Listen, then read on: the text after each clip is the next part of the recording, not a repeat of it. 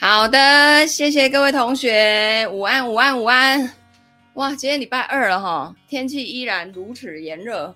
然后呢，我就发现天气热的时候，那个头啊超容易油的，因为我是那个，我每天都要洗头，一天不洗呢就会很惨，就会很油。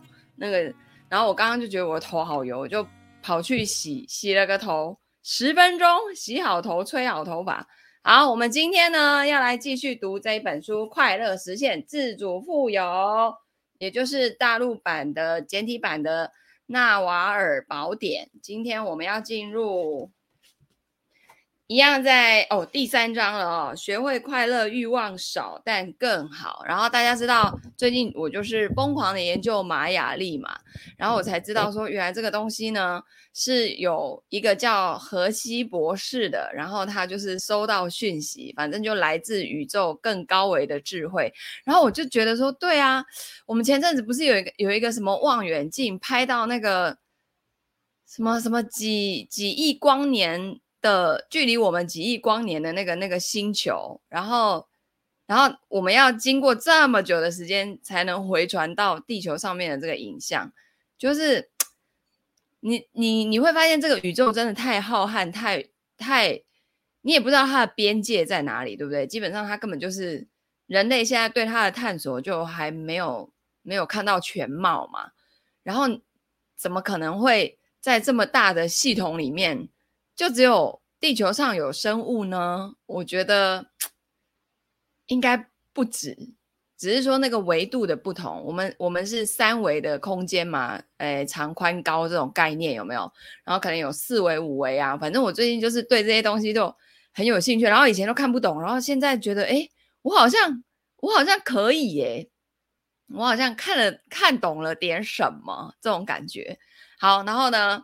所以那个刚好今天是玛雅历，昨天不是无时间日吗？今天就是那个一月一号，他们玛雅历的一月一号。然后通常这种这种能量就是这种启动啊、计划呀、然后今天就有很多新的机会来找我，我就觉得哇，实在是太神奇了哈！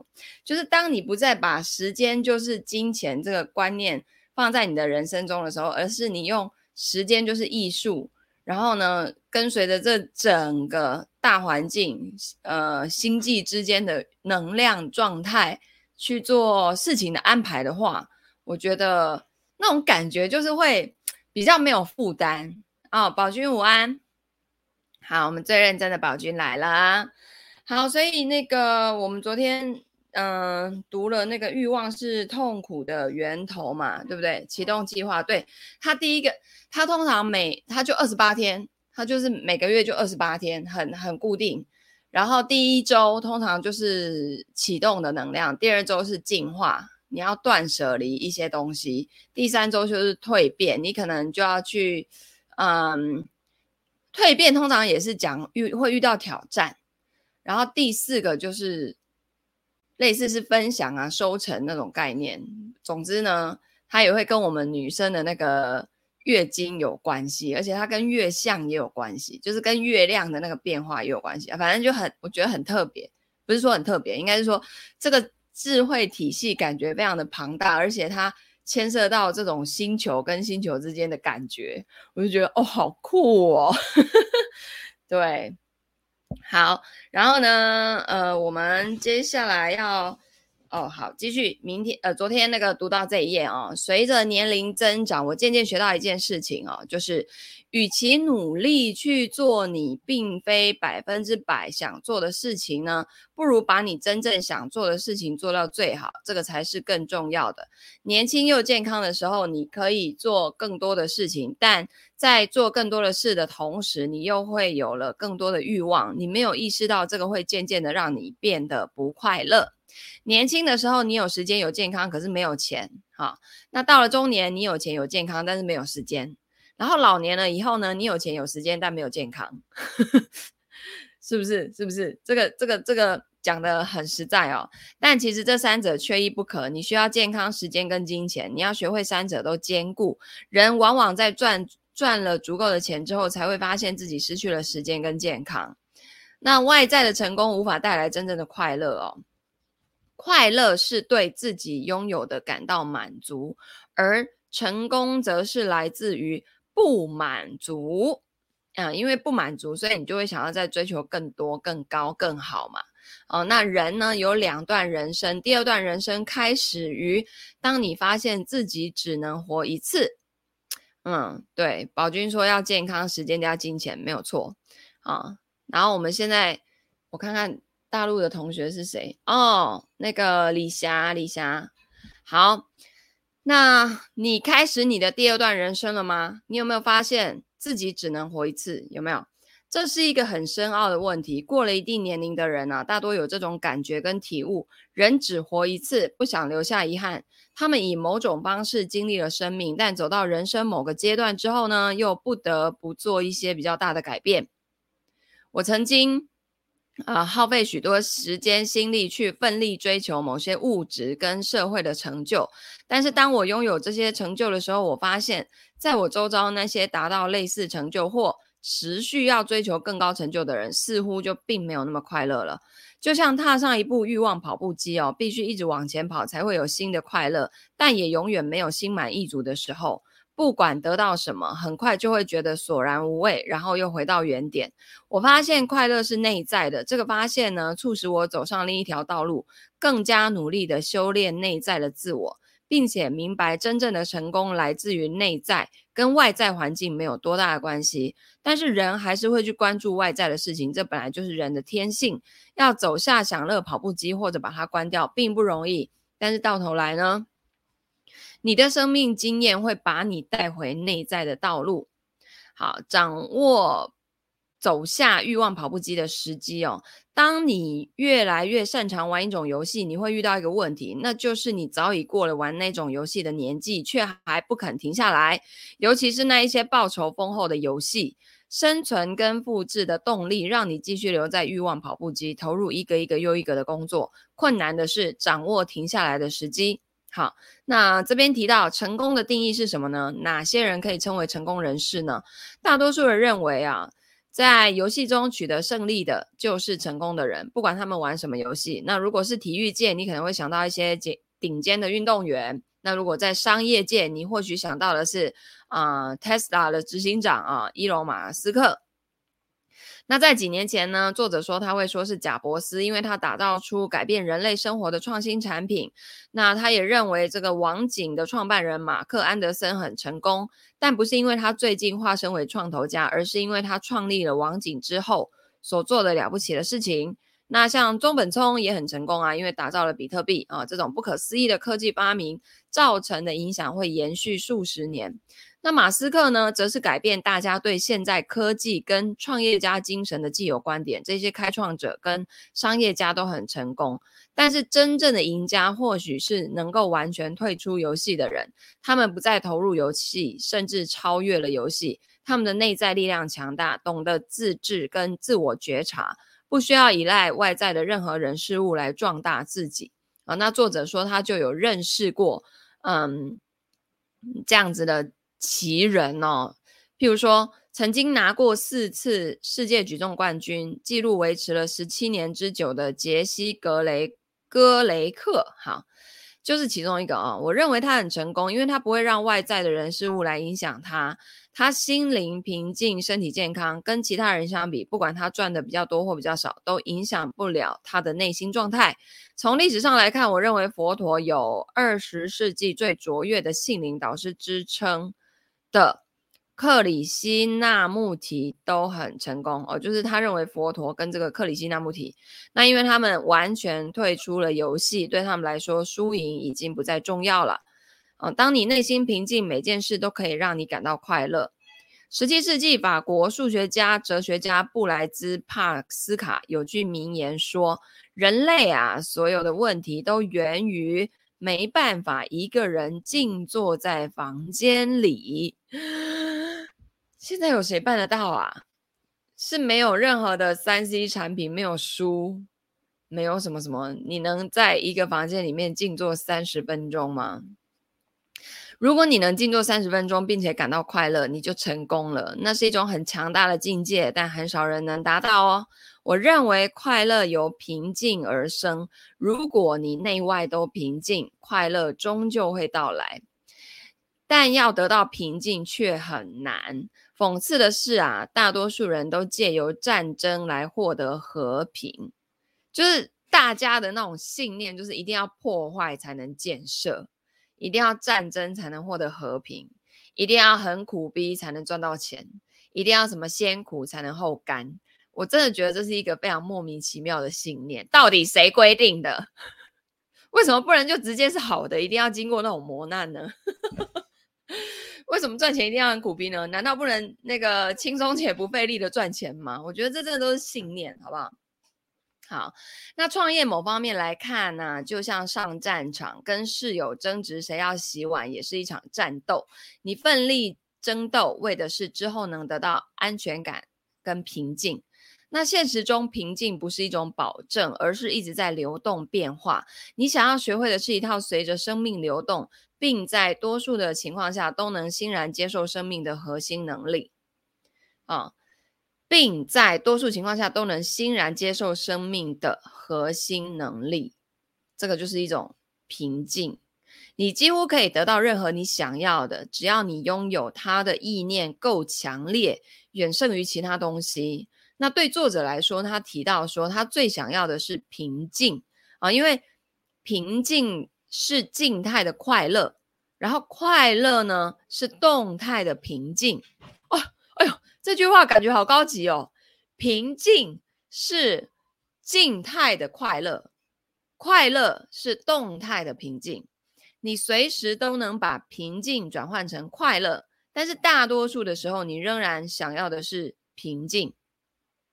当你感到平静，你做的每一件事情都会很快乐。所以，为什么有人说那个画什么缠绕画啊、曼陀罗啊、着色啊、画画啊，会让你 settle down 下来，就是平静？的原因是因为那个其实是静态的快乐。好，那现今呢，我们认为得到平静的方式就是解决你所有的外在的问题，但是外在的问题其实是无止境的。得到内在平静的唯一方法就是不再把问题当作是问题。这个我也曾经讲过，就是当你发现你的人生一直出现问题来让你解决的时候，某种程度上你的整个系统已经出现问题了，就是就是。你一直把问题当作问题，然后呢，你就会吸引来更多的问题，让你解决。好，那摆脱竞争陷阱，拥有专属的幸福。我不认为生命原本有那么的艰难，是我们自己把它变得很艰难。我会努力摆脱一些一些事物，其中之一就是那些所谓应该做的事。那每当这两个字潜入你的脑海中，就是罪恶感或社会制约在作祟了，因为应该。而去做一件事，基本上表示你其实原本根本不想做，然后勉强自己去做，只会让你痛苦。所以我尽可能会把那些应该做的事情从我的生活中移除掉。哈，让你无法心灵平静的敌人，其实就是社会跟其他人加诸在你身上的期待。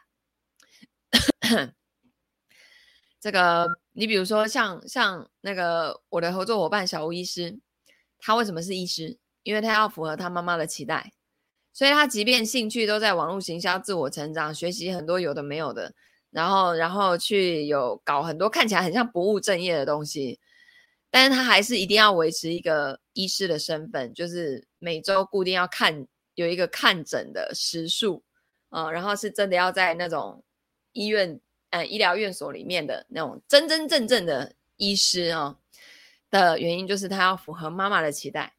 啊！但他很厉害的是，他一边 符合了妈妈的期待，然后一边又做着自己想做的事情，所以他有从这里面找到一些诀窍啊。那在社会压力下呢，我们呃常常会说健身以保持好身材，这是一种多人竞争游戏，因为其他人看得到我们做的好不好，或者是呃要我们。赚大钱去买一栋大房子哦，这个同样是外在世界的多人竞争游戏。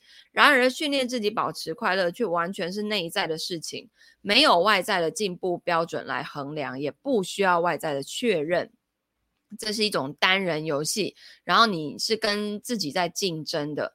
那我们是群居的动物，往外发展是与生俱来的设定跟倾向，我们很容易陷入多人游戏的竞争里不可自拔，却不知道怎么玩单人游戏，更别提在单人游戏中取胜了哦。那事实上，人生就是一场单人游戏啊，出生是独自一人，是死去也是一样。像今天早上我就我我就在滑 FB 的时候。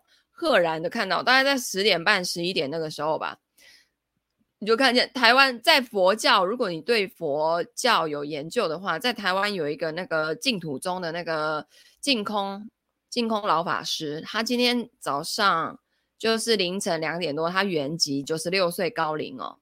然后因为我爸很喜欢听他讲讲经文，就听经文到都是。净空法师，因为他讲的还蛮接地气的，然后蛮通俗易懂的，而且我也很喜欢他的那种整个给你那种非常的稳定、淡定，然后就是那种很智慧、智慧很高，然后那种很很很稳定的那种能量哦。而且他近几年就不再讲课了的原因，是因为他他说他的肉身已经不太行了。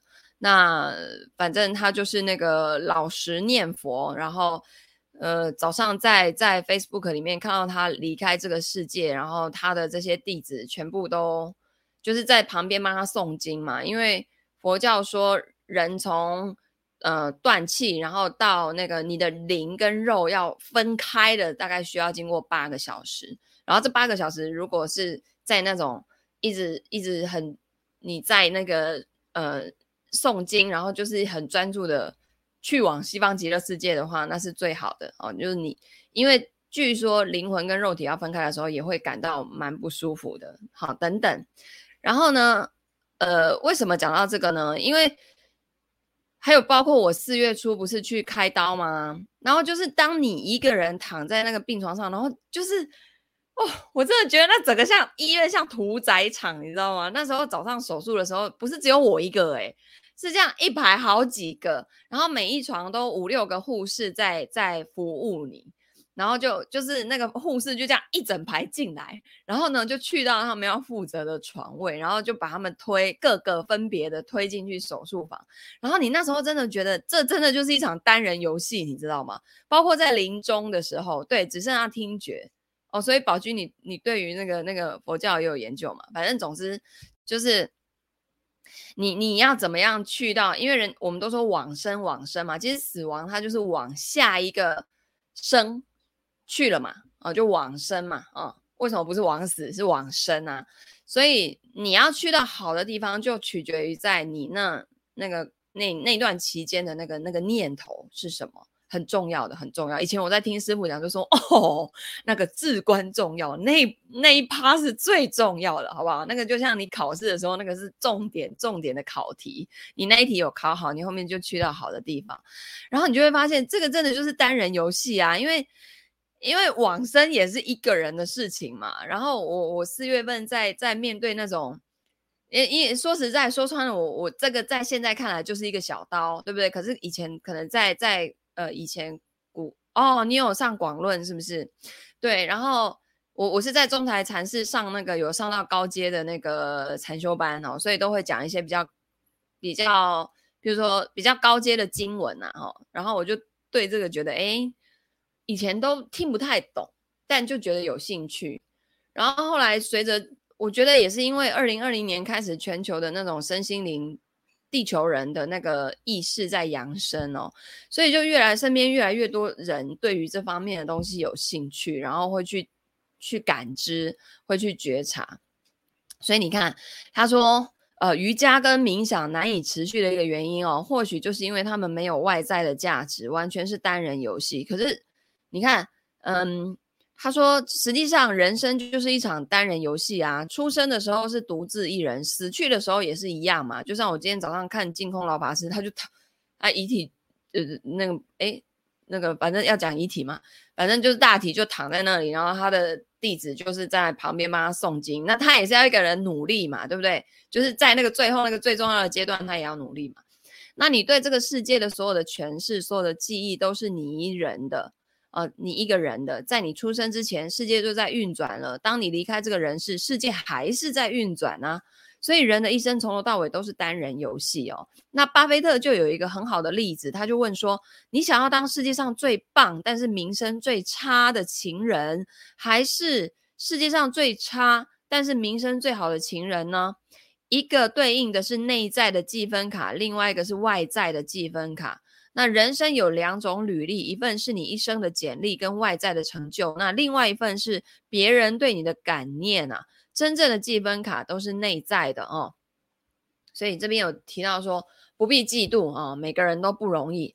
对我来说呢，嫉妒是很难克服的一种情绪。实际上有时候我们都会啊，尤其是像现在在社交媒体上面哦，然后你就会看哦，怎么这么好，他又出去旅游了，天哪！然后呢，全家看起来好开心，对不对？然后那个怎么又出书了？哇，他的生活怎么这么充实啊？然后就啊，或是同事啊，有人拿到什么大的那种单子，业绩很好很好，然后大家都为他鼓掌庆祝，你当然也会为他鼓掌庆祝。可是你就会觉得，啊，有的时候如果那个人又是你不太喜欢的哦，就那个就是磁场没有很对的，然后你看到他那么。就是看到他有好的事情发生的时候啊，你还会嫉妒他，对不对？哦，那年轻的时候呢，我常常嫉妒别人。后来我学会摆脱这种情绪，但偶尔还是会冒出来哦。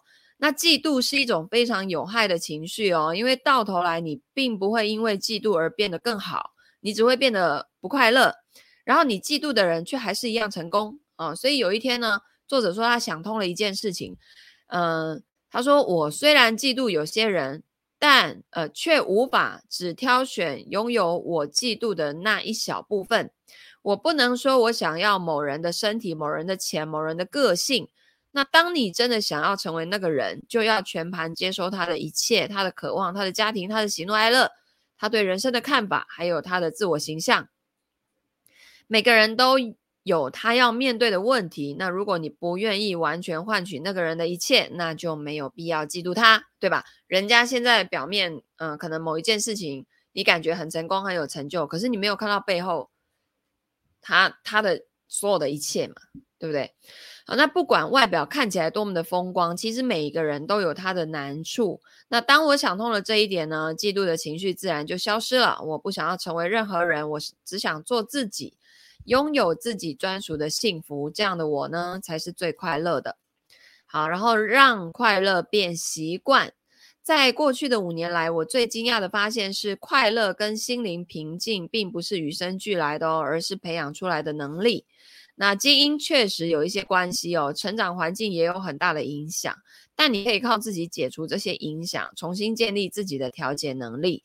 你可以慢慢提升自己的幸福感，就从相信自己有能力改变做起。那快乐是一种能力，就像饮食均衡啊、节食健身啊、赚钱、约会、建立好关系，甚至连爱人这种能力也是一种能力啦。就是快乐是可以训练的。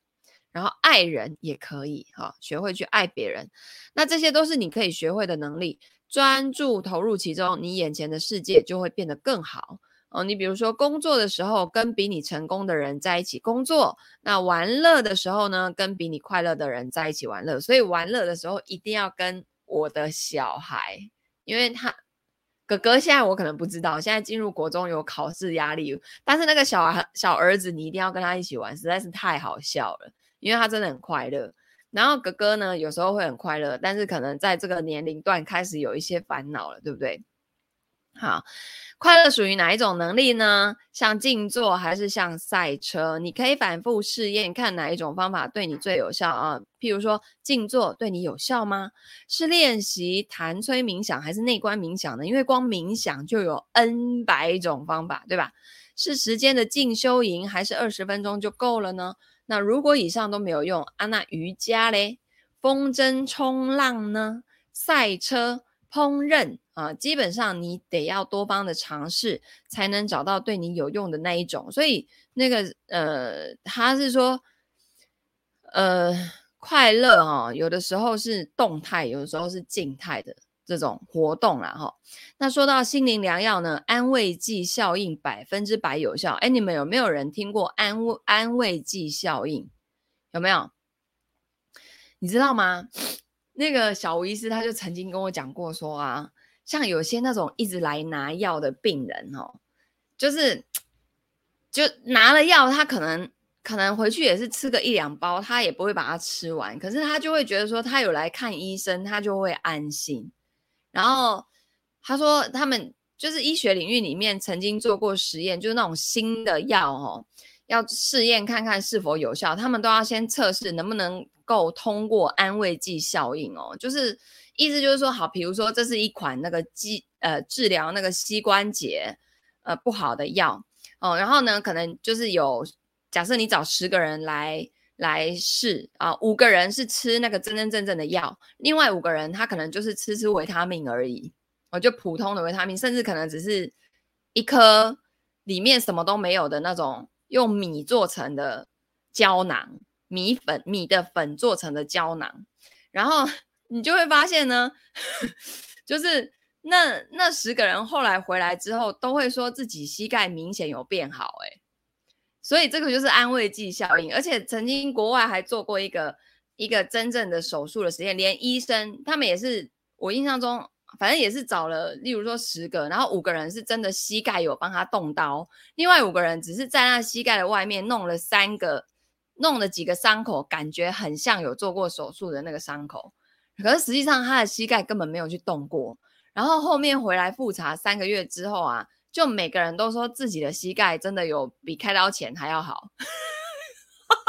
然后有一些新的药要上市，你没有通没有经过这种安慰剂效应的测试，就是你五加嘎不加阿龙，大家都说有变好的时候，你这个药就不能上哎、所以是是很有趣？然后很多同学啊，他们要来付钱给我财务规划啊。对，二宝就是快乐的源泉。对，他真的太好笑，他真的太好笑了。对啊，哥哥小时候也很好笑，可是我真的觉得，我还是很希望孩子保有那个快乐，然后一直可以到出社会。对，所以当这种什么成绩啊、考试压力在加注在他们身上的时候，孩子就开始渐渐的，你懂的。但我又不能鼓励他说啊，没关系，都不要念，也不行嘛，对不对？好，好，然后呢，就是就是这种。像小吴医师也讲过了，他说有的他们后来甚至就是开开维他命给他，因为他就一直来。然后像我有个案呐、他也是会一直在我的平台上面买各种课哦，可是他未必会上，但他只要买了，他就觉得他好了，你知道吗？就是就是这种，呃，有去庙里拜拜，然后他就觉得，然后而且还要添那个香油钱，要贡献一下哦，他就觉得哇。我得到救赎的这种感觉，所以，所以这个就叫做安慰剂效应。然后我觉得这个真的很有趣哦，就是你需要正正面思考，不要猜忌多疑。如果一切关乎的是内在，你就要有正面的心态。那对于没有宗教信仰的人来说呢，呃，有一本书叫《当下的力量》哦，这个作者叫做艾克哈特·托勒啊，他这本书非常的好，就是在探讨。活在当下的精彩入门书，他在探讨的是一种临在状态的概念。老实说，这本《当下的力量》，我第一次读我也看不懂，嗯，但是我我就不知道为什么这一两年我这些书就渐渐渐渐的一直开始可以看得懂，然后可以开始去 get 到里面的一些讯息了。因为那个内在在提升的时候，有些东西。嗯，你形容不出来啊。反正如果你们有这样的经历，你们大概会知道我在说什么。那他说最重要的事情就是活在当下，可是很多人又把活在当下错误的解读。就你比如说，哎呀，那那这样存什么钱呢？我们就是要活在当下，就是要把钱都花完。今朝有酒今朝醉，明天的事明天再说。谁知道明天跟意外哪一个先来到呢？然后呢，越常常这样讲的人，他们越是容易长命百岁。好不好？所以呢，还是要为自己的未来做一点哈小小的规划，好不好？啊，然后呢，托勒在书中提到一种身体能量的练习哦，他说平躺下来，然后并且感觉能量在体内流动。以前呢，当我读到这里的时候，我会放下书说，This is bullshit。这是胡扯。但现在的我会说，如果我相信，说不定真的有用哦。当我用正面的心态去尝试，躺下来并且试着冥想，你很难想象那种感觉真好。啊，那如何培养快乐的能力呢？首先，你可以建立好习惯，不喝酒能让头脑更清楚，不吃糖能让情绪更稳定，不要经常上脸书、Snapchat 或是 Twitter，能够让心情更放松。打电动在短时间内能让你快乐，但是长远来看却会毁了你的快乐，因为你一下子被喂食大量的多巴胺，一下子又被切断。完全由不得自己，咖啡因的摄取也是一样的，效用是短期的。你必须用好的习惯来取代积习已久的坏习惯，认真的做一个更快乐的人。历经时日，你就是你的习惯跟你相处最多时间的人的综合体。小的时候呢，我们的习惯还很少，但是越年长，我们学会了许多不该做的事情，也变得自我设限，有各种自以为是的既定思路跟做事的方法。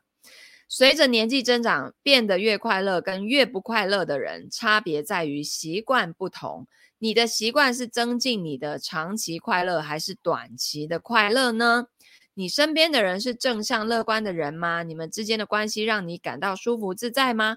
你是否崇拜并且尊敬他们，但不嫉妒？啊，这句话很重要哈、哦。你跟你身边的人的关系有没有让你感觉舒服自在？然后你有没有崇拜而且尊敬他们，可是不嫉妒呢？啊，或许他们可能都是，嗯、你觉得比你能力好的，然后更成功的人，对不对？啊，或者更有能力的人。那根据五只黑猩猩理论，天哪，还有这种理论啊？你可以从一只黑猩猩最常混在一起的五只猩猩预测它的行为。我想这也适用于人类，慎选你的朋友哦、你不该看谁住你隔壁。或者刚好跟你共事，就选择跟他们做朋友。最快乐、最乐观的人都懂得如何选择正确的人生或事业伙伴。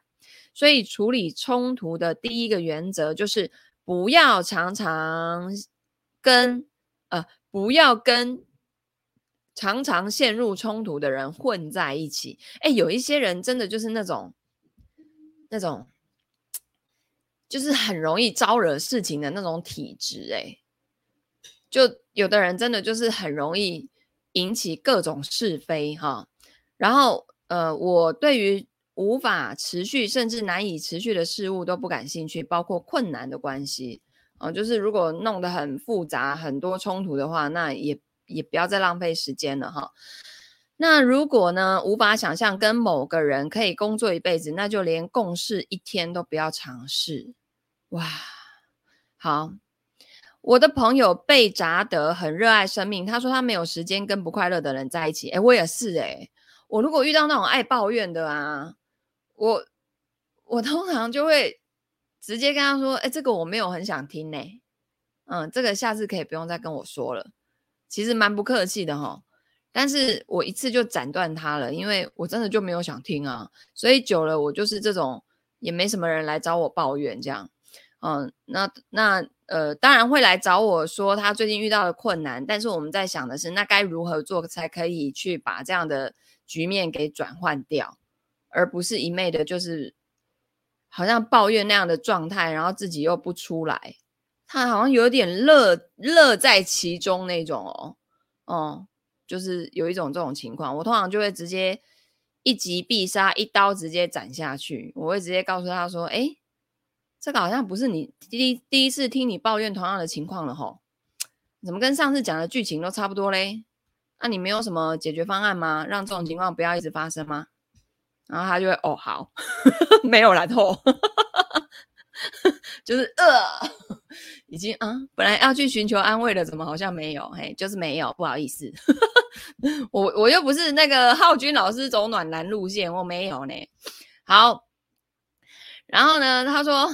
如果你问他秘诀是什么，他会告诉你，不要再问为什么那个人那样对你，就开始说哇吧，哈，就是就是这个世界充满惊奇，但身为人类，我们习惯把一切视为理所当然。我们有房子住，有衣服穿，营养充足，还可以透过网络跟全世界的人沟通联系。但我们本来只是两只猴子而已，坐在丛林里看日落，问自己今晚要睡哪。一旦得到了某些东西，我们就以为那是世界欠我们的。如果你能够活在当下，就会发现周遭时时刻刻充满了礼物，人生是如此的丰足。热爱生命，这才是你真正需要做的事情，因为你就在这里，所有这些不可思议的东西都任你取用。最重要的快乐秘诀就是了解，快乐是一种可以培养的能力，也是你所做的选择。你选择快乐，然后为它下功夫，就像锻炼肌肉、减重、把工作做好、学习微积分一样，你做出了决定。就是学会快乐是人生中很重要的事情，所以呢，你把快乐看得比其他事情都更重要，也努力从相关书籍资料中学习如何快乐。好，那这边呢，作者有提到啊，就是利用冥想啊、音乐啊、运动啊，重整心情啊。作者说，我有一套方法用来帮助自己在当下更快乐。一开始呢，这些方法感觉很蠢、很难，要花很多心思，但现在对我来说已经习惯成自然了。那透过认真执行这些方法，我大幅的提升了自己的快乐程度。那其中一个方法就是内观冥想。我冥想的时候会朝着一个特定的目标，也就是努力。了解自己的心灵如何运作，还有保持自觉也很重要。当我发现自己在批评别人、批判别人，我会停下来问自己说：“那我可以换一个正呃换一个角度正面诠释这件事吗？”以前呢，我常对一些事情感到烦躁，现在我会寻找事情的真正意义。以前我需要拿出理性，花一点时间才能想出正面的意义，现在一下就可以转念了啊。那我还会尽可能的多晒太阳，抬起头，露出微笑。每当你发现自己渴望一样东西的时候，你就问自己说：那个对我有那么重要吗？一定要得到才会快乐吗？你会发现绝大多数的东西都没有那么重要哦。对我来说，戒掉咖啡因，每天健身啊，哦，让我更快乐，情绪也会变得更稳定。只要身体平安，心灵也就比较容易平静。那当你越常批判身边的人呐、啊，你就等于把他们从你身边推开，离你越来越远。当你自我感觉太良好，认为自己比某一个人强，短时间内呢，虽然你会开心，但是之后你就会感到寂寞了。接下来你眼里所见的无不是负面的啊、哦。那这个世界只是把你的感受反射回去给你而已。那跟你的朋友说你是快乐的人之后，你就会努力符合这个形象。你会产生一致性偏误，以达到这样的形象啊，就是改写记忆，认为自己原本就是快乐的人。那你的朋友也会期待你是个快乐的人。秘密越多，就越不快乐。当你感到恐惧，利用冥想、音乐跟运动来重整心情，选一条新的路径，投入你的情绪能量。比起自然的东西，人造的东西更容易让你感到快乐疲乏。哦，自然的东西，譬如什么呢？食物啊，运动啊，啊，这边还提到性啊，那人造的东西有什么呢？车子啊，房子啊，衣服啊，金钱啊，对不对？啊，所以跟荧幕相关的活动带来的快乐比较少，跟荧幕无关的活动带来的快乐比较多啊，没有例外。那我会问自己，一天当中有多少时间是花在尽责任义务，而不是出于兴趣啊？借由这个问题保持自觉。那。一天当中啊，你你们可以自己去觉察一下哈，有多少时间是花在尽责任义务，而不是出于自己的兴趣哦。啊，那新闻报道的目的就是要让你既焦虑又愤怒。你看看现在的新闻，这看完是不是觉得这个世界要毁灭了，永远都没有希望了，永远都是坏消息，对不对？啊！但你要能洞察背后的科学、经济、教育跟趋势是正面的。不论如何啊，要保持乐观。正和游戏可以创造出正面思考的人，然而追逐政治权力、社会地位都是零和游戏。哦，所谓的零和游戏就是你赢了就代表有人输，你赢一百就是有人输一百，加起来就是零。但正和呢，是加起来总数是大于零的，所以是大家都受益的事情。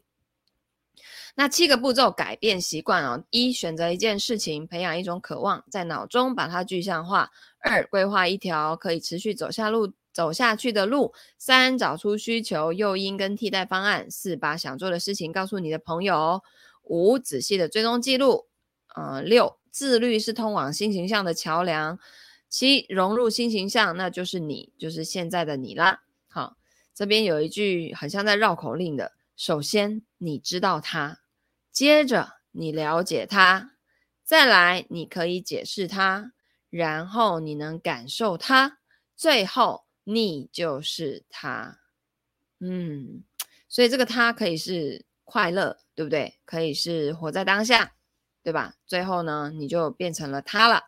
OK，好的，所以我们今天的读书呢就到这边。然后这本书我看可能再个两次吧，两次三次就差不多读完了，因为后面是他推荐的读物啊，这个我不会念的哦。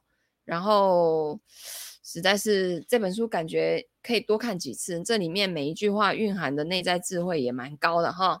好的，那我们读书就到今天，今天就到这边结束。然后呢，呃，每天进步一点点，读书带来大改变。然后谢谢大家来到精灵读书。如果你认为这样的方式非常的有趣，然后很方便哈，就把一本书给听完了，而且我是逐字逐句的读哦。